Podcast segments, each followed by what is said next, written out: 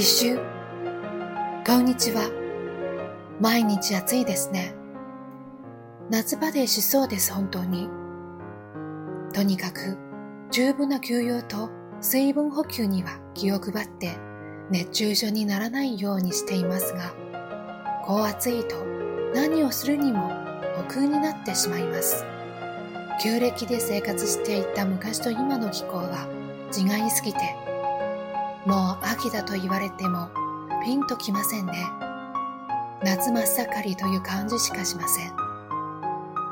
立秋は北京にいた頃は、低中病を口実に肉食動物の息子に肉料理を大量に作らされていましたが、日本では低中病という習慣はなく、どちらかというとさっぱりとした食べ物、特にきゅうり、苦売りなど旬のものを食べます。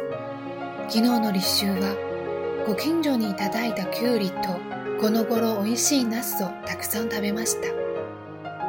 季節感というものを日本人はとっても大切にしていると思います。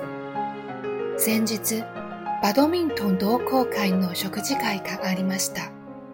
温泉旅館での宴席でしたが、出された料理が魚も野菜もまさに旬のもので、なかなかに味わい深い品々でした。どんなに暑くても、立秋を過ぎると、しょっちゅうお見舞いから残暑お見舞いに変わります。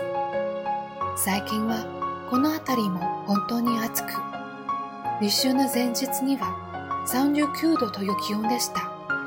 皆様、残暑お見舞い申し上げます。くれぐれもお体大切に。